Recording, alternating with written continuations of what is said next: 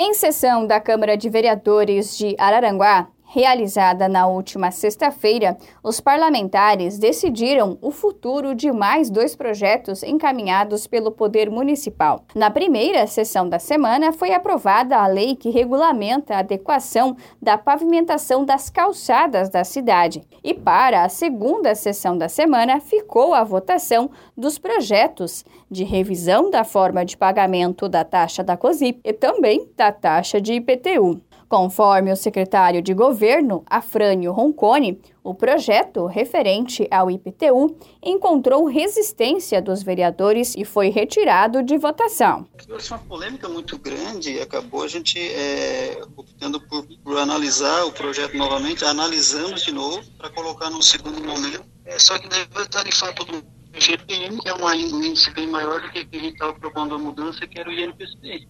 Então, hoje contribuinte de Araranguá que, que paga IPTU vai pagar em torno de 18%, se fechar mais ou menos o que ele está é, imaginando, né, o IGPM, todo mundo vai tarifar 18% para, para o IPTU e todos os impostos municipais. nós estávamos propondo uma, mexer alguma coisa na planta de valores para ter um equilíbrio, né, é, onde tinha é, sido feitas as melhorias é, de pavimentação nas ruas, no, nos bairros onde tinha feito essas melhorias de pavimentação. Eles acabaram não querendo aprovar, não aprovando, e ficou desta forma.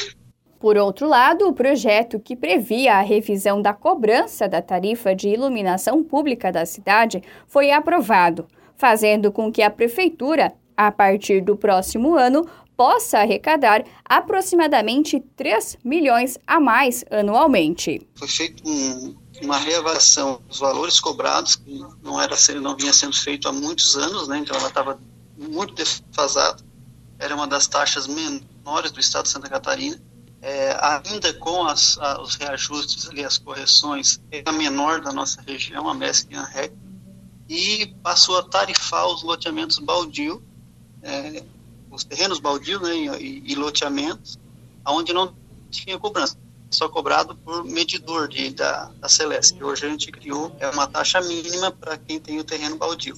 Nós tínhamos aqui vários empreendimentos, a cidade cresceu bastante nessa questão de loteamentos, né? E, e uma, sem nenhuma ligação, sem nenhuma um medidor, sem nenhuma uma, uma receita e com uma despesa de todas aquelas lâmpadas acesas que o município estava é, tirando de outro lugar para estar tá pagando a, aquela fatura. A COSIP hoje, por não haver é, essas correções, ela, ela na, na, iluminação pública nós tínhamos hoje um déficit de quase 2 milhões anos e agora a gente vai ter uma receita e uma sobra para investimentos. Nós tínhamos que tirar de outros lugares para investir na manutenção de iluminação. Além de resolver o ativo, a medida, conforme o secretário de governo, auxilia pessoas de baixa renda. Porque agora ela acaba sendo cobrada por quilowatt, quilowatts, né? Então nós temos aí, são dados da Celesc, 4.800 unidades consumidoras, elas vão ficar isentas né, é, dessa cobrança. Antes nós tínhamos só